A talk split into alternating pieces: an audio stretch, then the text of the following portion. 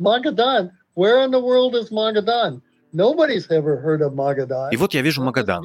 Где это? Никто никогда не слышал о Магадане. Должно быть это на другой планете. Но нет. Это наш сосед через Берингов пролив. Из интервью Лэри Рокхилла.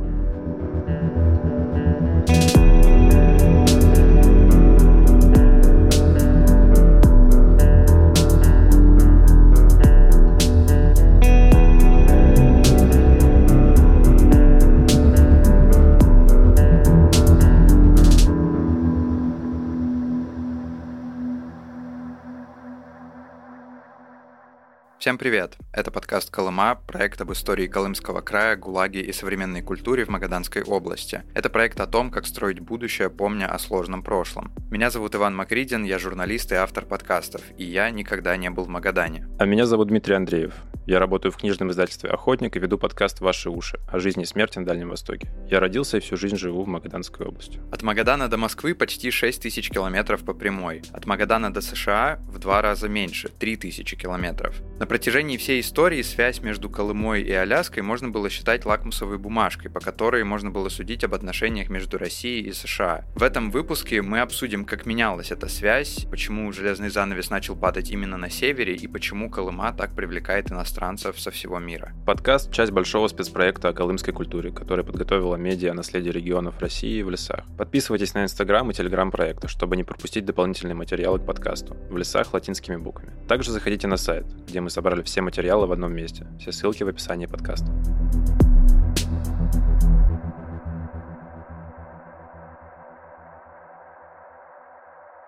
Вообще, связь между Аляской и Дальним Востоком всегда была. Местные народы совершали путешествия между материками и торговали друг с другом. Но, конечно, больше свидетельств и истории об этой связи начало появляться с началом освоения Колымы, причем, кстати, не только со стороны России, но и со стороны США. После того, как Российская империя продала Аляску, отдельные предприниматели США стали пробовать организовывать торговлю между Номом, это город на южном побережье Аляски, и Дальним Востоком. Это приносило неплохой доход, потому что из Нома торговцы везли разные товары повседневного пользования, а обратно возвращались с моржовой костью и пушниной. К началу 20 века эта торговля стала таким устоявшимся предприятием. Полярный исследователь Руал Амундсен в дневниках писал, что только за две недели в 1920 году он встретил шесть американских шхун, которые шли на Колыму. На одной экскурсии я слышал такую байку, что Магадан, ну вот происхождение слова Магадан и Манхэттен, они как бы схожи, то есть корни, то есть Магадан и Манхаттан.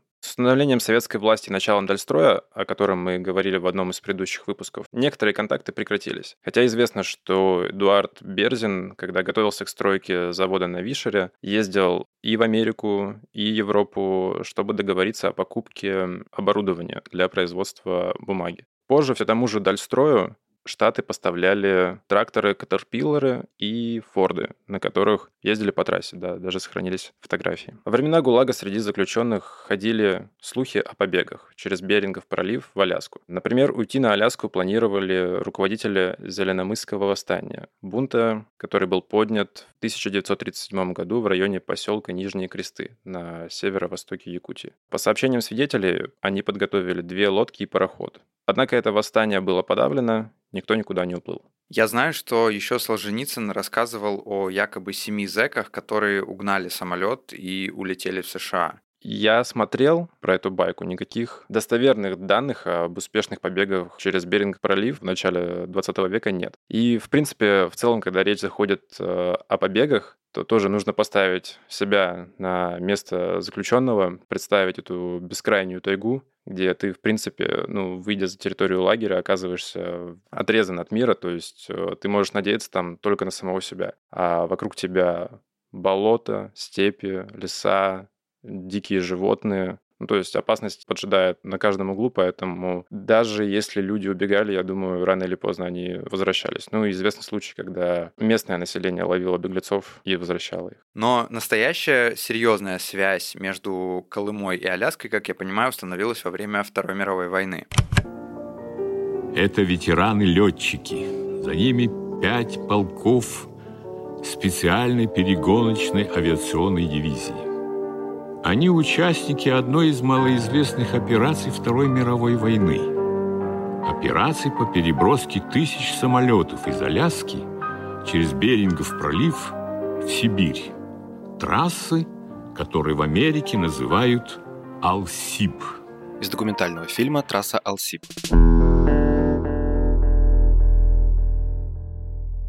1942 году была открыта воздушная трасса Аляска-Сибирь или Алсип. Она была открыта по договору Ленд-Лиза и была нужна, чтобы перегонять самолеты, запчасти, продукты и дипломатическую почту. Там была невероятно сложная цепочка для перегона. Американская часть трассы начиналась в штате Монтана и заканчивалась все в том же Номе на Аляске, а советская начиналась в Анадыре, а заканчивалась по-разному в зависимости от линии фронта. И вся трасса представляла путь путь примерно в 14 тысяч километров, 3 тысячи от завода в США через Канаду и Аляску до Фербенкса, 6,5 тысяч километров от Фербенкса до Красноярска и далее до Волги к фронту примерно еще 4,5 тысячи километров. При этом состав аэропортов, участвовавших в этой трассе, менялся со временем. К 1945 году было уже 5 основных маршрутов и использовалось до 30 аэродромов. Причем большая часть этих перелетов была очень тяжелой. Магнитные компасы работали ненадежно, и в зимнее время при очень низких температурах во время посадки самолета возникал плотный туман. Зачастую летом возникали лесные пожары, и низкая облачность заставляла летать вслепую. Всего за время работы Алсиба в СССР было отправлено почти 8 тысяч самолетов, 18 тысяч тонн грузов и 319 тонн почты. И, конечно, несмотря на все споры вокруг ленд-лиза и прочего, это, конечно, значительно помогло Советскому Союзу во время Второй мировой войны. Снабжение перегонщиков осуществлялось пилотами с Востока, которые летали на транспортных самолетах, везущих запчасти, двигатели и продукты. Экипажи даже жили в самолетах, для тепла использовали угольные печки. У них было заведено загружать личный груз в любое доступное место на самолете. Обувь, одежду, консервированные продукты. Пилоты были очень молодыми, решительными на хорошее дело. Из воспоминаний американского пилота Романа Джастиса. После Второй мировой войны все об Алсибе было засекречено Советским Союзом. Количество самолетов, количество авиакатастроф, пути, по которым самолеты летали, вообще все. Но, несмотря на это, в 2021 году Богдан Булычев и его команда отправились на поиски одного из самолетов, которое потерпело крушение по легенде на озере Майорыч. Результаты их экспедиции можно посмотреть на YouTube, на канале Богдана Булычева. Они выпустили восьмисерийный фильм о поисках этого самолета. После Второй мировой войны занавес между Колымой и США снова начал закрываться. Началась холодная война. Вот, допустим, ты общаешься же когда с историками. Есть понимание у историков местных, почему после войны засекретили всю информацию об Алсибе? Смотри, когда летчики летали из Аляски обратно сюда, в Магадан, один из аэропортов был в Магадане, они видели, естественно, и лагеря, и полигоны, где добывали золото, это стратегически важная информация. Естественно, она не могла быть передана куда-то. И чтобы уж наверняка засекретили сразу все. То есть, я думаю, чисто из стратегических соображений. Окей. Устраивает ответ такой.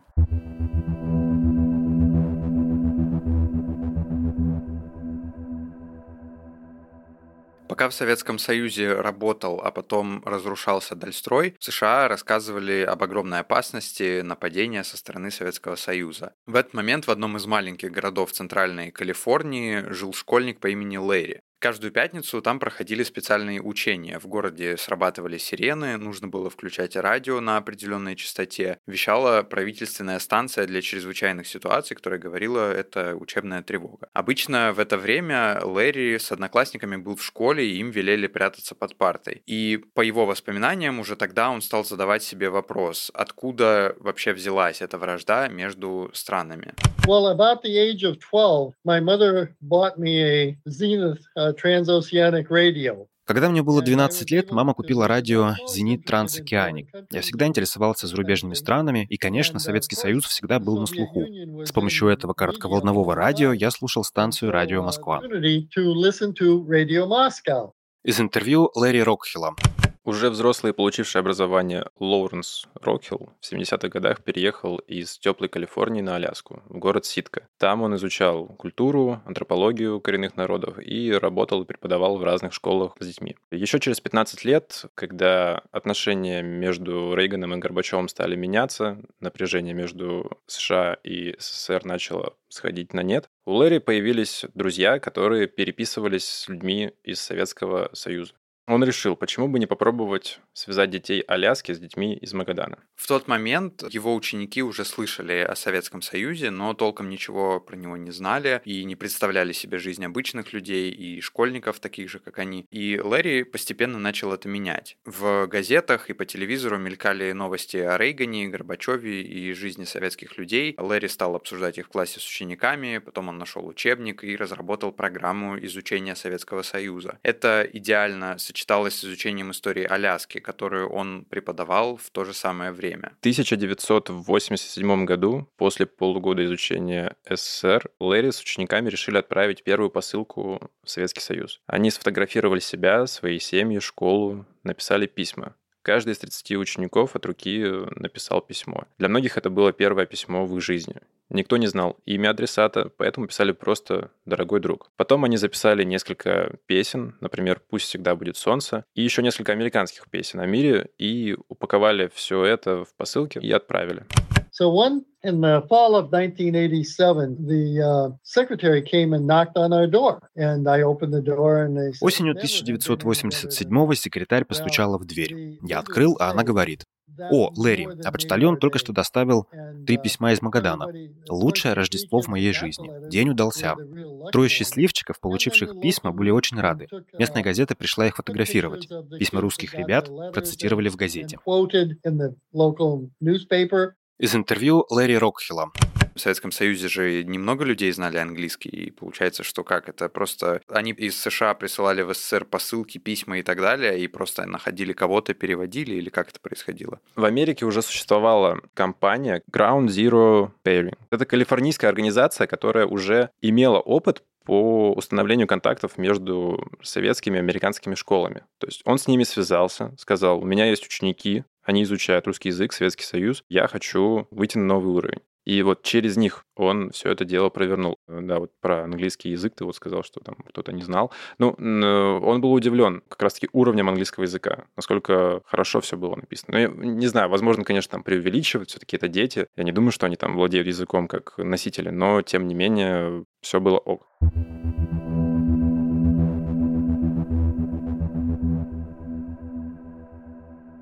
Но просто писем Лэри Рокхиллу было мало. 14 июня 1988 года случился так называемый полет дружбы по маршруту НОМ «Бухта Проведения» с губернатором Аляски Стивом Купером, сенатором Мурковски и большой группой американцев на борту. Губернатор Купер встретился в проведении с Вячеславом Кобицем, который был губернатором Магадана в то время. В ответ через год губернатор Магадана отправился на Аляску, и Лэри решил, что это шанс еще больше наладить контакт с настоящими магаданцами магаданцами, он вместе со своими учениками решили купить аудио и видео, кассеты, книги, калькуляторы на солнечных батарейках и передать их губернатору Кобицу.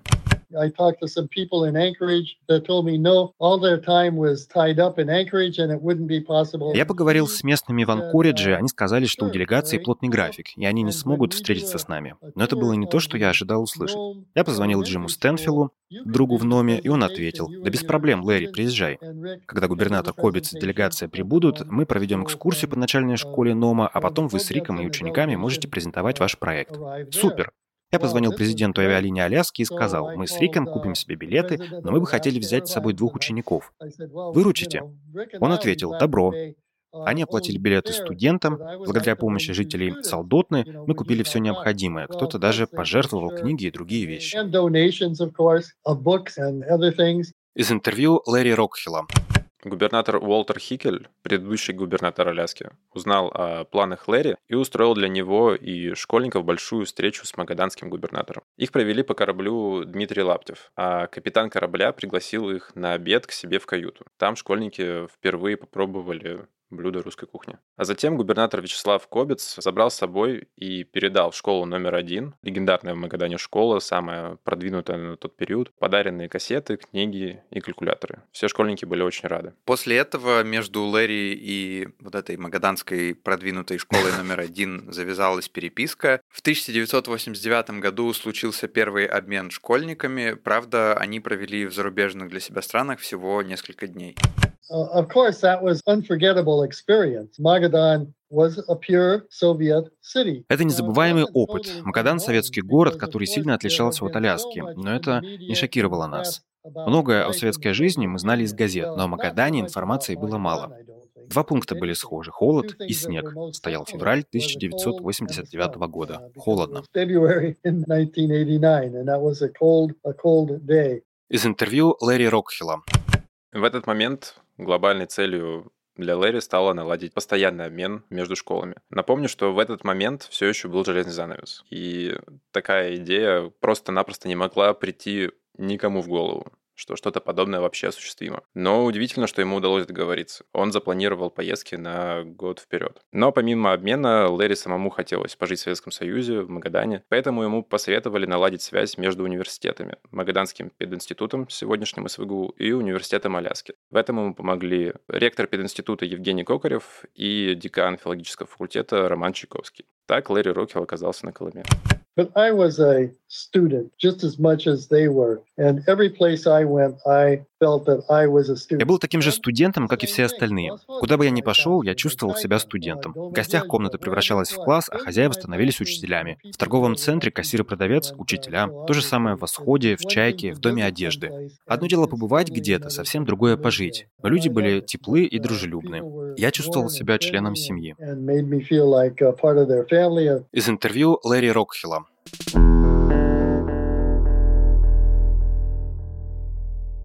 В 1990 году впервые в Советском Союзе было открыто безвизовое сообщение с Аляской для коренных жителей Чукотки. И можно сказать, что вообще-то именно с этого и началось падение железного занавеса. Рокхилл проработал в Магадане несколько лет и еще бесчисленное количество раз приезжал на Колыму, он выучил русский язык и до сих пор поддерживает связь с некоторыми своими учениками. Но все программы, которые Рокхилл с таким талантом и усердием открывал, сейчас уже закрылись, и случилось это еще в нулевых годах. Чтобы отправлять студентов и школьников на Аляску и в обратную сторону приходилось ждать чартер. Вначале государство покрывало часть расходов на дорогу до Аляски, но потом перестало. Какое-то время школы начали делать взносы, ну а потом все пришло к тому, что сами родители должны были платить. Ну и, в общем, те, кто мог себе это позволить, они ездили, те, кто не мог, перестали. Магаданские студенты могли посещать пары в университете Аляски бесплатно, и им не нужно было делать никаких взносов. Наши многие преподаватели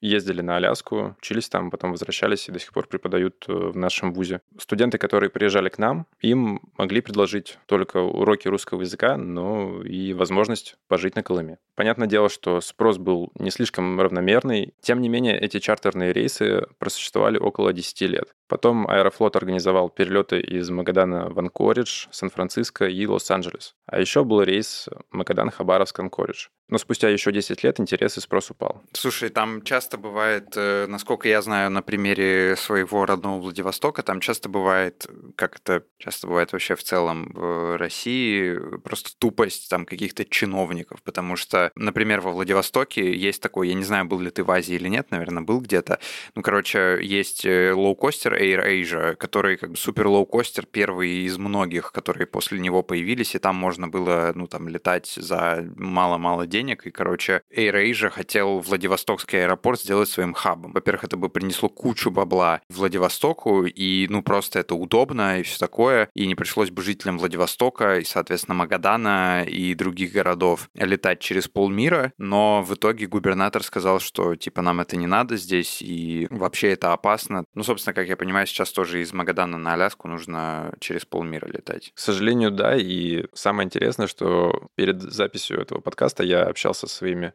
друзьями, сверстниками, и вот задавал им такой вопрос. Думали ли они вообще о том, что вот отсюда лететь до Америки в целом ближе, чем если лететь через Москву? И многие говорили, нет, они даже не думают о том, насколько мы рядом. То есть, ну, если на карту смотришь, ты, конечно, понимаешь, но у тебя как бы в голове у тебя этой мысли вообще нет. То есть, что там рукой подать до Аляски до Америки, до, ну, вот это соседняя страна. И в целом, как по-другому могла бы выглядеть наша жизнь. Вот как ты тоже сказал, это мог быть такой тоже хаб, как люди бы могли летать в Америку. И тут бы, наверное, реально там все по-английски говорили, жизнь бы, наверное, строилась и выглядела очень сильно по-другому. У нас в целом довольно благодаря тебе позитивный подкаст, но, блин, когда ты это говоришь, у меня идут мурашки, но просто от того, что из-за, в общем, известной фразы, обращенной к Юрию Гагарину, о том, что Юра, как мы все и дальше там, потому что, ну, реально, то есть я, я просто понимаю, что там этот Берингов пролив, условно говоря, он, ну, сколько там он в самом узком месте? 86, 89 километров, ну, как бы очень мало, то есть это реально могла бы быть совершенно другая жизнь, совершенно другая страна и совершенно другие мы. Я еще подумал о том, что если безвизовый режим, он был бы расширен для вас, например, для тех, кто там живет в Магадане, в том числе тоже, например, и, ну, вообще, то есть, да, это было бы как тот же, опять же, Владивосток, который я уже приводил в пример, и безвизовый режим для жителей Владивостока с Китаем, потому что, ну, понятное дело, что там безвизовый режим не, не совсем безвизовый, там куча условий, да, но я просто знаю по своим родителям, по друзьям своих э, родителей, по моим каким-то друзьям и знакомым и родственникам, которые там сейчас живут, что как бы Владивосток и Китай там, ну, не только Суифаньхэ маленький город, а еще и Харбин большой город, ну и вообще это как бы очень важная такая связь, потому что люди туда ездили, люди смотрели на то, как живут другие люди, люди привозили оттуда кучу всего, и это очень много делает для региона, когда есть вот такая вот связь между приграничной, прилегающей к этому месту территорией другой страны, как бы это очень важно. Все просрали, короче.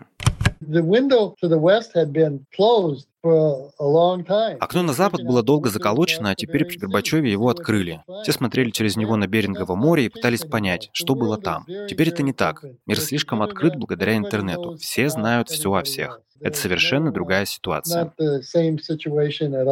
Из интервью Лэри Рокхилла.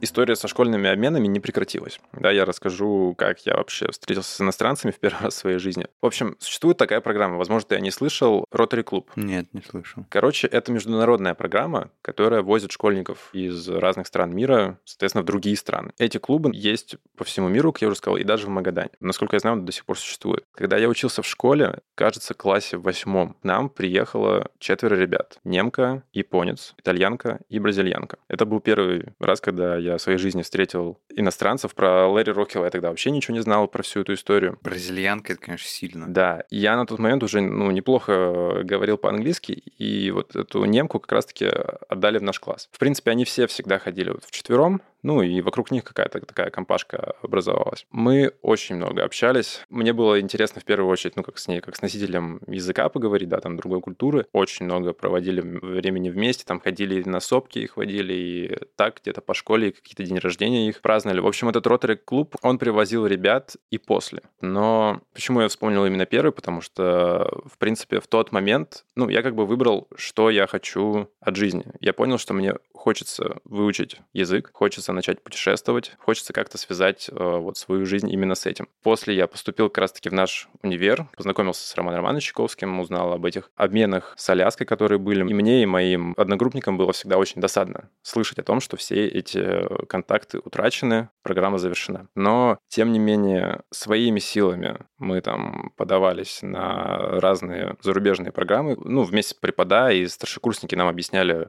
как подавать документы на зарубежные программы, в первый раз я оказался в Германии по программе ДАД. Это служба академических обменов. На целый месяц я поехал в город Йена изучать немецкий язык. И там с местными мы тоже очень много общались о жизни, да, о том, какие у нас там разные страны, как мы видим этот мир. И там я пытался заинтересовать людей нашим краем, нашей территории. Я предлагал преподавателям из этого университета, университета Фридриха Шиллера, приехать к нам и поработать у нас. То есть я рассказывал им историю вот этого Лэри, говорил о том, что это возможно. Я уверен, что наше руководство пошло бы им навстречу, потому что ну, такие прецеденты уже были. Вот, к сожалению, это не удалось, но одна девушка согласилась И она приехала потом в Магадан. Ее зовут Анна Купфер. Это тоже стало такой маленькой сенсацией для нас всех, потому что тоже тут половина никогда вживую иностранцев не видела. Ну и именно немца, там мы все на тот момент очень сильно изучали немецкий, это было прям круто. Она заканчивала уже учебу в университете и искала место для своей практики. Она училась на преподавателя немецкого языка, и я вот окрыленный э, всеми этими историями, надеждами пришел в наш вуз, и сказал, у меня есть человек, который за бесплатно готов работать в нашем университете, на нашей кафедре, преподавать немецкий язык, проходить практику. Но, к моему сожалению, вуз навстречу мне не пошел. Вообще без объяснения каких-то причин, ну, эта тема была закрыта. Но опять же, мы не стали отчаиваться, открыли свой клуб немецкого языка. Он просуществовал не так долго, но в его рамках удалось отправить как минимум одного человека, который вообще никак не был связан с немецким языком, одного технаря, как раз-таки в Германию, тоже по этой программе. Es ist kälter, als ich dachte. Und ja, auch ansonsten, ähm, ich weiß nicht, so kleine... Больше поразило, что повседневная жизнь Темы для разговоров и интересы у людей моего возраста совсем не отличаются. Хоть между нами такая большая дистанция, и воспитывались мы немного иначе, мы похожи. Из интервью путешественницы Анны Купфер.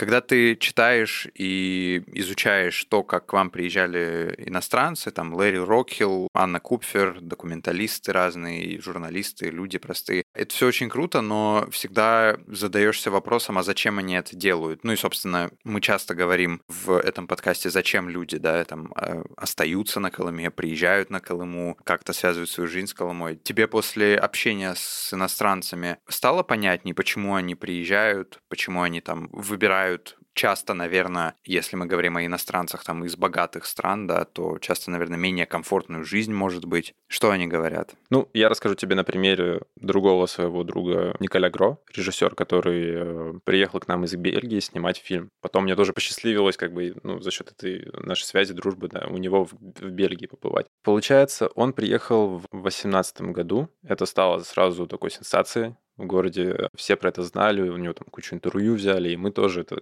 кстати, был вообще наш первый подкаст. Вот именно с ним мы записали, потому что поняли, что, ага, что-то здесь не то. То есть, если иностранцы сюда приезжают, значит, они что-то знают. И Николя супер открытый парень, изучал Магадан, он прочитал всего Шаламова. Я был, кстати, очень удивлен, что именно Шаламов так популярен в Европе, что его, ну, перевели там уже, не знаю, наверное, чуть ли не на все языки. В общем, он начитался Шаламова и решил приехать сюда, ну, как бы на дурака. То есть он хотел снять здесь фильм, но не знал вообще о чем. Он хотел просто вдохновиться именно тем, что увидит. Также он рассказал нам, что в принципе от жизни в Бельгии он устал, потому что он живет в Брюсселе, да, работал там продавцом в шоколадном магазине, знаешь, что туристическая какая-то лавочка. Он устал от всего этого шума, людей, и он хотел отправиться вот туда-то, где он мог бы быть один. В принципе, ну, наверное, это идеальное место, вот Магадан, Колыма, чтобы как-то уединиться с собой, со своими мыслями. Сюда действительно можно ехать и за этим. Он приезжал сюда, наверное, раз пять. Последний раз он приехал уже с съемочной командой. Они начали снимать фильм. У него было рабочее название, насколько я помню, 12 месяцев зимы. Но из-за 24 февраля проект прервался. Они уехали обратно все. Несмотря на то, что Николя, насколько я помню, хотел остаться. Ну, в общем, он говорил о том, что ему интересна коллективная память. Он исследовал то, как здесь люди помнят о прошлом. Именно с ним мы отправились в такую, для меня лично, первую большую экспедицию по трассе. Потому что, в принципе, насколько я знаю, не все люди, которые живут в Магадане, они вообще выезжали за территорию, за аэропорт. То есть у нас аэропорт находится в 60 километрах от Магадана, а дальше вот это вот все, ну, как бы все та же трасса, там вот маленькие поселки, города какие-то. И там вот атмосфера, естественно, совсем другая. Интересно, что когда ты возвращаешься с трассы в Магадан, для тебя город, ну, как мегаполис какой-то. Ты понимаешь, что, ну, маленький, в принципе, но ты видишь там большие дома, какие-то магазины, цветные вывески. Это все тоже есть на трассе, но просто масштаб другой. В общем, мы отправились, да, с ним на трассу. Мы записали тоже несколько интервью там. Мы помогали ему как переводчики, мы потом расшифровывали для него все эти э, беседы, потому что он, э, он искал, за что зацепиться. И Николя не хотел лезть в историю, связанную с ГУЛАГом. Он сказал, типа, с этим лучше разбираться вам, потому что вы здесь живете. Он хотел показать, он хотел снять именно художественный фильм, ну, как-то документально-художественный, о жизни здесь, о жизни простых людей. Вот через все вот эти вот реалии, которые европейскому зрителю, ну, просто э, даже во сне, наверное, не приснятся. Это тоже в том числе заставило меня как-то иначе смотреть на все это и относиться к тому, что мы здесь имеем, не как, знаешь, не постараться из этого свалить поскорее, потому что, ну да, тут холодно, тут, я не знаю, меньше там супермаркетов, я не, я не знаю, что там еще нужно людям... Сейчас еще и полярный день. Для счастливой жизни, но как-то вот изучить все это, понять все это, соприкоснуться, и чем дальше ты копаешь, тем интереснее тебе становится, и, в принципе, ты начинаешь лучше понимать этих иностранцев, потому что за счет вот этой оторванности, изолированности, Николя вообще называл, да, всю эту территорию такой белой пустыней, твое видение мира меняется. И вот темп жизни, он тоже намного медленнее. За счет этого ты можешь действительно погрузиться в другую среду. Вообще еще интересно, ну вот то, что ты говоришь про Николя, и я вспоминаю о том, о чем мы с тобой говорили и немножко спорили в первом выпуске, иностранец и его работа оказываются глубже и смотрят какие-то более глубокие и тонкие материи, чем многие люди, которые живут в России и снимают какие-то фильмы, потому что большинство фильмов, снятых для широкого зрителя, документальных фильмов про Колыму, там Дудь, Варламов, Настоящее время, другие, другие, другие фильмы, все они, ну, как бы фокусируются во многом именно через прошлое, да. Классно, что ну, как бы есть человек, у которого, скажем так, намного меньше было шансов узнать о чем-то другом, о Колыме, да, но он при этом вот каким-то образом это ему удалось. В общем, на меня, на нас, на ваши уши это очень сильно повлияло. Вот именно встреча с Николя, он наш... Ну да, слышно, слышно, что ты с теплотой о нем отзываешься. Да, он наш большой друг. Ну, это на самом деле круто. Иностранцы круто, и общение с ними всегда позволяет посмотреть вот на эту жизнь здесь с другой стороны и понять, что жизнь у тебя неплохая, жизнь интересная, и возможности, которые у тебя здесь есть, они настолько уникальны, что иностранец может приехать к тебе сюда через полмира.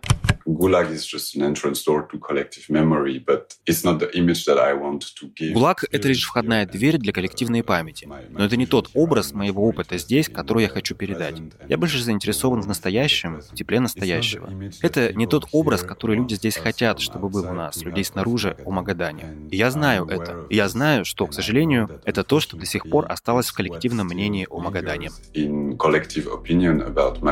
Из интервью Николя Гро.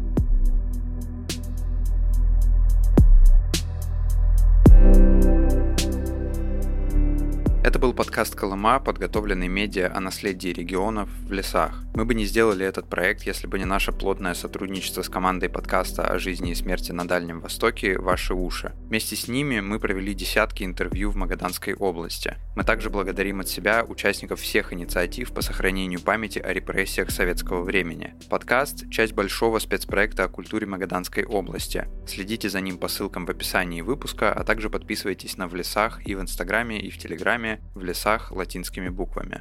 Обязательно оставляйте нам отзывы и ставьте оценки, потому что это поможет другим людям узнать о Колыме больше. Над подкастом работали редактор Эдуард Царионов, звукорежиссер Андрей Кулаков, композитор Ильдар Фаттахов, иллюстраторка Кира Илларионова, ведущие Иван Макридин и Дмитрий Андреев. Интервью проводили ведущие подкаста «Ваши уши» Арсений Гарипов и Дмитрий Андреев. Озвучивали записи Даша Черкудинова и Михаил Данилович. Материалы для выпуска подготовлены командой в лесах.